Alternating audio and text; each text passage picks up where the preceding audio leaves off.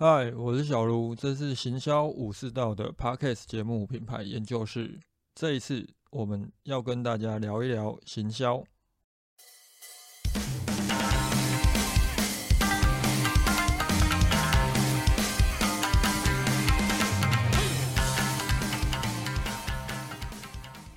前两天新闻又报道了一家餐厅因为 Google 评论，最后反而引发品牌危机，到最后就是店家有出来在粉丝专业道歉嘛。实际上这几年我们陆陆续续都看到很多这样的消息，如果仔细去研究的话，都可以发现到都是这一些商家自己造成这样的现象。而这个案例我在前天的每日观察，就是订阅社团的每日观察有提出来跟一些订阅的用。用户做讨论，应该也会选为下周一的 IG 的那个精选贴文。进去了，下周一可以去看一下这文字内容。我们今天这一集主要是要从那个案例来延伸，跟大家讨论一下。针对不管是 Google 在地商家还是电商平台的一些评价跟评论的内容，大家应该就是各个企业，你们到底要从什么角度下去做思考？因为这个问题，不管是我们在课堂上，还是呃平时在做一些行销讨论，都会有很多的人提出来。毕竟评价这东西感觉好像很重要嘛。那么到底为什么评价对企业来说会这么重要？首先会有评价这个机制，我们从 Google 在地商家。跟 FB 的粉丝专业的评论这两个角度来看，它最主要就是因为可能我们会需要希望让消费者打卡。打卡的地方，它就会有加入这个评分的功能。它本身是一个四地性行销的效益在。那即便我们不去谈可能会有打卡的这个机制，它其实也是一个很重要的口碑行销工具。这也是为什么评价它会让很多的店家，包含了网络卖家都会很重视的原因，因为它可能会去影响到你们的销售业绩。那我们来单纯讲，如果不要讲在地商家，我们讲电商平台的话。今天不管是阿妈总还是虾皮这类电商平台，就是有评价功能的电商平台，还是说我们讲 Google 在地商家，这个评分它会不会可能存在着一些演算法的机制？就是你的评分比较高的，可能你的排名就会比较前面。如果我们从平台的角度来看，当然都会希望让一些比较受消费者欢迎的产品往前提嘛。但实际上，我们从现实层面来看的话，也有可能会有一些分数未必会比较高，会出现在比较前面。但关键哦，其实我们即便不去看这种演算法机制，通常会有评分机制的平台，不管是 Google 的在地商家还是虾皮，大家买东西的时候，我们拿虾皮来讲好了，在搜寻结果页面的地方，我们会出现。显图，那我们会出现商品名称，出现价格。那底下就会有评价嘛？啊，相信这个时候消费者一定会去观察评价，可能都会去挑选那一些分数比较高的，即便只是五颗星跟四颗星的差别，也许五颗星那个它被点击进去的几率就会比较大，相对来说他们被购买的几率也会比较高。这是为什么评价它很重要的原因。既然我们在这些平台上面做行销，那这个平台本身有提供这个评价机制，所以消费者他一定就会去利用这个机制去做他们的消费。的考量，那这个时候，相信在这样的一个前提之下，很多的店家都会很担心被打负评怎么办？之后，我们家这一次的案例来讲，他被打了负评了，然后他就做了一些过度反应的动作，例如他去调监视器，看消费者把东西都吃完了，然后他去反驳消费者说：“哎，如果你们觉得东西不好吃，为什么还要把东西吃光光？”这个还蛮有意思的。在回应的地方提到，为了捍卫自己的商誉，所以接下来会拿这个影片去警察局备案。最后甚至还质疑消费者：诶，在你回应当中，你提到连烤跟炸的味道你都分不出来，小编我实在不知道你有什么资格来评论东西好不好吃。这其实已经涉及了对人不对事，所以这个商家最后当然就是被延上，然后他必须要出来道歉。不只有这一家店家，我们遇到很多的店家都。打着哦，我要捍卫商誉，所以我要提告，我要去反驳消费者。我们也遇过很多的那种虾皮的卖家，他可能只是被打了个三颗星，就义正言辞的去反驳这个消费者。那也有不少他会去提到说，哦，我希望你们把这个评价改回来，否则我们会保留法律追诉权。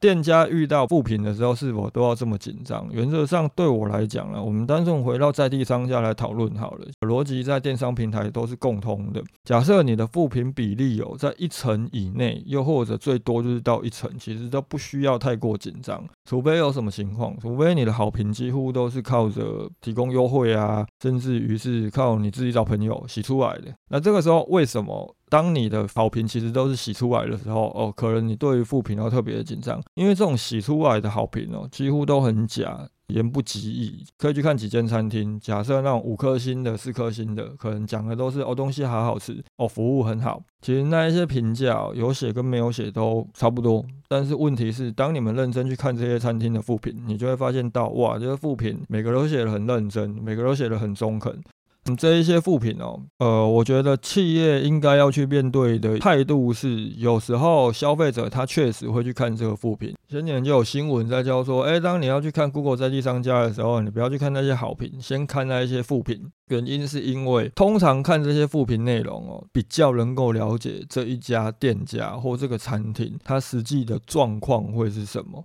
所以这个时候，当消费者一定会去看复评内容的时候，我认为商家们你们。与其只要有消费者留了负评就很紧张就很冲动，想要去挽回你们的商誉，你们更应该思考的是，怎么在消费者去看这些负评的时候，利用回复的机制去拉回消费者对品牌的观感，甚至于这些负评有时候如果它其实并不是真的这么严重，就例如我们讲一家餐厅好了，一家餐厅消费者说他觉得东西不好吃，那我不知道一家商家为什么要这么激动。而且每个商家其实他们在回应的时候都会讲了，就是好吃不好吃这种东西很主观。你既然自己都觉得这很主观的，为什么你还要去呃担心消费者说你的东西不好吃？实际上，如果你们认真从消费者的角度，你不要从一个店家的角度。我相信每个店家都把自己的店当做是自己的小孩，那小孩被批评了，你们当然会很不爽，所以你们会想要反驳嘛。但是如果你们从消费者的角度去看，有时候反而会比较中肯的去理解这些负评。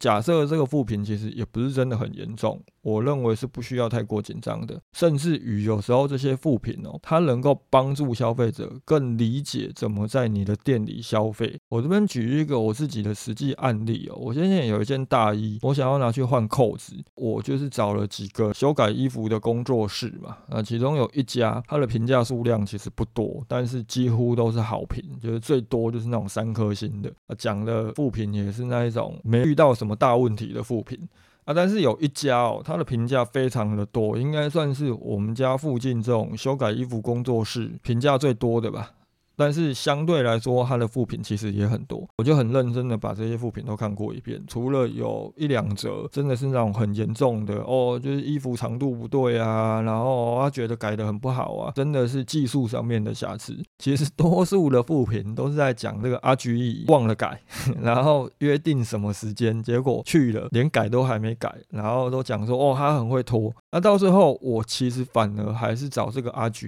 原因是什么？原因是因为他既然能够获得比较多的评价，代表着他的生意量比较高。那为什么大家都会去找他？其实代表他的技术可能比较好。同时，我看完这一些副评之后，我发现到其实这个阿姨她的问题就是很会拖嘛，那时间不准时嘛。那基本上那一件大衣我也不赶时间，而且当我已经知道这个阿姨会拖的时候，我可以先做好预先的心理准备。约定时间到的时候，我就先打一通电话去问，我就不会遇到跟这一些人一样，就是多跑一趟的这个问题。老实说，这一些副品哦，我们要认真的去分析它到底是不是真的去提到一些你们服务上，甚至于是你们产品上的瑕疵。东西好不好吃，它真的不会是重点。但是如果消费者说，哦，他在你们汤里面喝到蟑螂。喝到钢丝绒，然后他回家之后拉肚子，回家之后胃痛，哎，那可能问题就很严重，我们就要认真的从扶贫危机的角度下去做思考。同时，我们也可以发现到这一段时间，应该从这一两年哦，很流行一种呃 Google 评论的回应方式，就是很多的商家都会用回呛、调侃的方式去回应这一些消费者的负评，就是有点很像是去嘲讽这些消费者。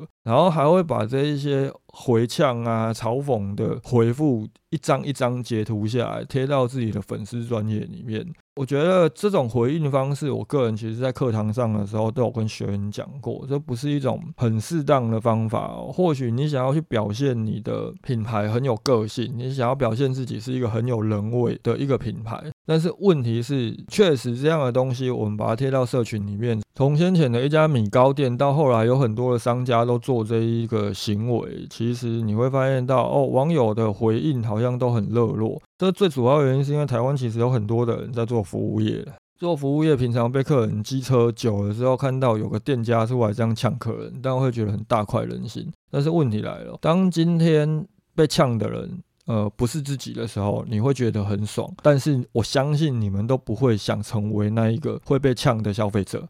所以这种店家他会遇到什么问题？就是一般的消费者看到了，他会怕。他会觉得说，哎，那我去了，我是不是真的遇到什么问题了？我都不能反应，因为我反应了之后，我获得的结果可能就是会被这一些店家当做笑话一样拿出来调侃。我相信很多人会这样操作，还有另外一个原因是从社群行销时代哦，就有一种说法，就是品牌在面对消费者的时候，不要用罐头公关式的回应，你要有人味，要有个性，要像是一个人一样跟消费者对话。今天假设你们在面对好评的时候，面对这些消费者的称赞的时候，你可以有人味，你可以像跟朋友一样交谈。但是我不知道为什么，就是面对负评到底有什么好有人味？为什么要表现个性？其实有时候罐头公关回应，它未必是一种错误的行为。就是你们真的在面对负评，你反而有时候就是用罐头公关式的回应是最安全的。但是反而我会在一些电商平台哦，看到有些卖家就是面对好评，通通都用罐头公关回应，真的很明显就是复制贴上。啊，反而面对负评的时候，我就很激动，就是一个一个去反驳他，然后回得很义正言辞。这其实是错误的做法，因为面对这一些已经可能对服务有问题，甚至对你的产品有问题，那觉得你东西不好吃的消费者，用公关式的、客气一点的回应他，就拿我们这一次这个今天讲的这个案例来讲好了。其实这个店家只需要去回应说，哎，就是感谢你的指教。那如果接下来有机会再造访我们店的话，任何味道上面的问题都欢迎立刻提出来。我们如果烤得过熟啊。呃，你立刻反应，我们立刻会帮你做更换。其实这一些给你打负评的消费者，他未必会回来看。但是未来当有其他的消费者想要到你的店消费，他看到你这样回应的时候，他们会比较安心，而不是像这一次哦，客人只写了三行，然后店家回了三大段，到最后还说要备案、要提告，然后还反呛客人说哦，你连炸的跟烤的都分不清楚，你凭什么来评论我们？这个时候客人反而其实会对店家反感，他原先还觉得说哦你。你们东西好像还不错，到时候他看完你的回应之后就逗短了，觉得他就不想去消费了，因为他不想成为下一个会被店家攻击，甚至于可能吃个饭就要收到法院传单说哦你被告了。但是也并不是说你们只要遇到了客人给负评，你们就通通都吞下来，因为有时候消费者并非是百分之百正确的。当我们今天遇到了真的是很严重的问题。而且这个问题，我们后来查证之后，发现到它其实是造谣的时候，店家你们还是必须要去反击。但是问题来了。你们想要反击的这个前提是，你们必须要做到真正的验证。所以，你们的客服流程、你们的服务流程，是不是都有做好最基本的自我保护？什么叫自我保护？就像你们店里面有没有去呃说到录影，特别是收银台的部分、服务台的部分有没有录影？录影之外，还没有可能你们还能够做到录音？因为有时候问题并不是出在动作，而是出在人跟人对话的这个回应方面，包含了你的客服流程。当客人打电话来抱怨了，你们不管是透过私讯客服，还是透过电话客服，你们会不会有录影跟录音的动作？为什么做这件事情很重要？有个学员他也遇到类似的问题，而这个问题他觉得他是被客人给污蔑的。他是在外送平台上，客人留了一个负评说。你们餐点送错了，打电话给你们的时候都没人接。哎，好不容易接通之后，你们的小姐说：“哎，我们要下班了。”然后就把电话挂掉。客人觉得他的观感很不好。老板当然看了这一个外送平台的留言之后，就去问他的员工嘛，问当时的员工。那员工跟他讲说：“没有，我没有这样回应，我们根本没有接到这通电话。”而这个老板最后就选择相信这个员工了。他来问我说：“哎，那我们能不能直接跟平台反映，甚至于我们直接去回应这个客人他造谣，更包含了我能不能去直接备案，说这个客人他呃毁坏我们的商誉？”当时我只问他一件事情，就是你为什么相信你的员工？你们的电话有录音吗？又或者你们有任何的录影存证吗？他说没有。当时我就说，如果你没有，你怎么会觉得你的员工他没有骗你？当然，我不是说他的员工可能有问题，但是问题就在于说，如果你本身没有做录音的时候，你怎么能够保证错的一定是客人，而不会是你的员工？所以最基本的。真的遇到客人去造谣、去污蔑你的时候，你想要去反驳，首先你必须先把证据准准备好。又或者，我们也曾经遇过一个案例，就是先前曾经有一个网友在朋友的那个行销社团里面问了一个问题，就是说他想知道 FB 的评分机制有没有办法关掉，只保留打卡功能。那时候我当然是问他说：“哎，为什么你想关掉评分机制啊？”他就说：“因为这一段时间出现了很多负评。”哦，我就说，其实这个时候应该思考的，并不是怎么去让这些人无法留负评，而应该要去思考说，哎，这些负评为什么会出现？它是不是因为我们的服务出了问题？就是蛮干话的回应啊。当时那个网友就跟我们讲，他怀疑那些负评其实是他们商圈里面的某一个竞品，就是其他一家餐厅。留的那我当时也问说，哎，为什么你可以肯定？他就跟我讲了一个其实还算是蛮准确的一个证据的。他说，除了他们家之外，其他商圈内的还有好几家餐厅都遇到相同的问题，就是同一个时间段里面都被大量的留下负评。从这个角度来看，除了他们之外，还有其他的几家商家都有同样的问题的时候，代表着或许可能只有其中一家商家没有，那这家商家是不是就很有嫌疑？当然，我们也不能直接去提出说，哎，可能是谁谁谁有问题。但这个时候，我们应该是要拿这个有人刻意留负评的契机，在你的粉丝专业贴一张文章，说，哎，我们最近遇到这样的状况了，就是希望大家看到负评的时候，不要觉得是我们的服务有问题。我们接下来会怎么样？怎么样？怎么样？当你有去做这个贴文的时候，其实就是自我保护了。我们先告诉消费者，你们最近可能遇到这样的攻击，而且这个攻击是有迹可循的，疑似是什么人刻意的在恶意攻击你们。如果今天真的是商圈内某个商家在做这种肮脏事情的时候，他看到你们贴出这个贴文，他也会有警惕，之后就不会再继续干了。我觉得这个是当今天我们真的有很明确的证据证明消费者他是有造谣的嫌疑的时候，当然你也可以出来去反驳他，甚至于你要去提告他都没问题。但是这真的会是对商誉，而且对于你的产品服务存在很严重的问题，且这个问题它不是事实的时候，我们才要这样做。原则上对我来讲哦，其实有时候企业真的遇到有消费者留负评的时候。呃，你们应该要去往好的方向想。我说今天不是要来讲什么正能量的干话，而是有时候这些副品它才有可能真正是口碑行销的机会点。除了我们前面提到的，消费者大多都会先看这些副品，看这些分数比较低的评价之外。老实讲，当我们今天真的遇到了这些负评，就很像我刚刚提到的，就是诶，有客人说你们的东西不好吃，东西烤过熟了，我们可以回应他哦，欢迎你下次再回来，我们一定会尽全力的，就是你有任何问题，我们都会立刻帮你做调整，呃，依据你希望的味道去修正，那甚至于东西烤差了，你立刻跟我们讲，我马上一整盘帮你换新的，反正店家都讲说欢迎客人回来，我全额退费给你的，这一种当当下的服务一定是可以做到的嘛，所以，当有负评出现的时候，我们能够在这些负评底下做正确的回应。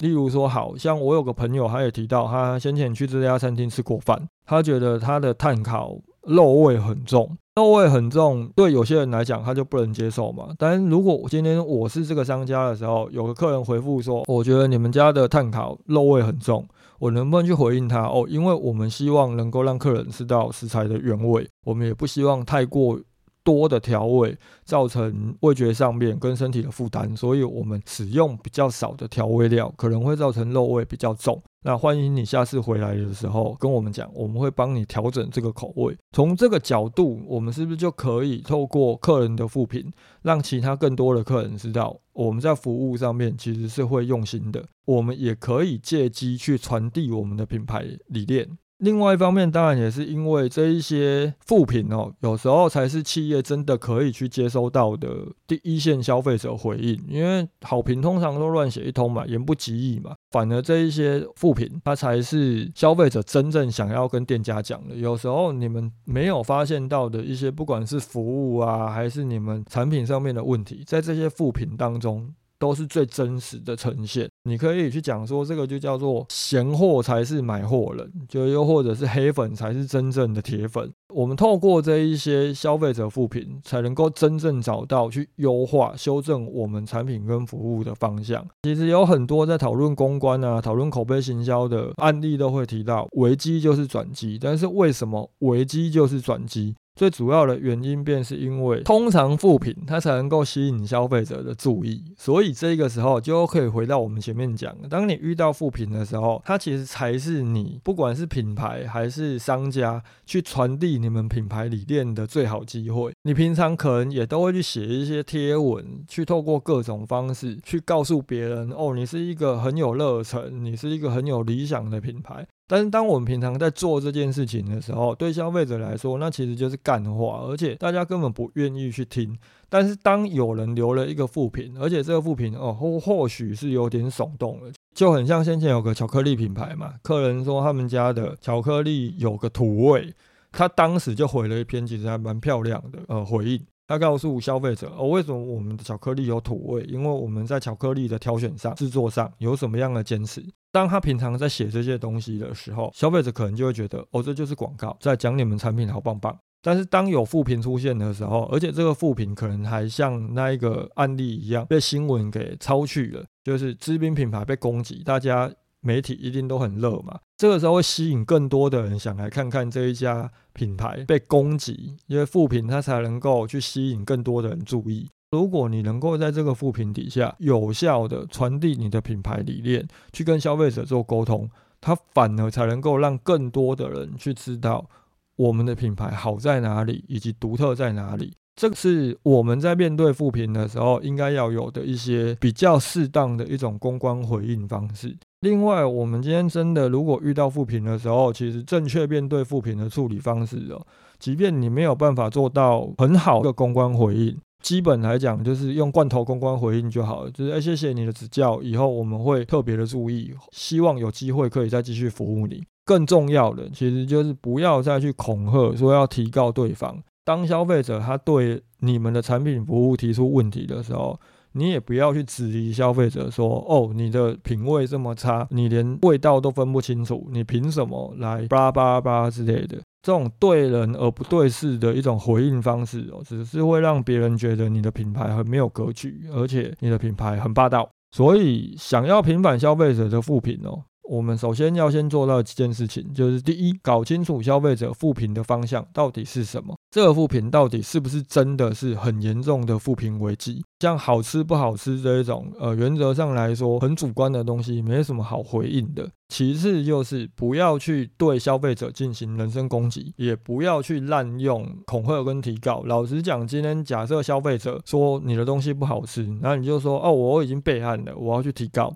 那个都告不成了。因为很主观的东西，你怎么告他诽谤？所以换个角度来讲，你只是在恐吓消费者嘛？你去恐吓他们，如果你不把贴文删掉，你可能会有法律的责任。这种恐吓行为哦，它不会是一个商家面对评价的时候很适当的一种做法，也不要去为了出一口气哦，调侃消费者啊，去嘲讽消费者。甚至于很多商家是刻意想要透过这种调侃、嘲讽的方式，为自己去增加行销素材。这一种行为或许能够为你带来一时的流量，但是更有可能的是会让一些潜在的消费者因此对品牌反感。所以我真的觉得去学这样的东西，它是很没有意义的，而且也不是适合所有的品牌。除非你今天你的品牌、你的老板本身就真的是一个很有个性的人。包含了，就他可能平常在店里就会骂客人，又或者有了店里很讨厌客人不遵守规矩嘛，所以整家店可能贴了各式各样的注意事项。假设你们本身就是一家这样的店，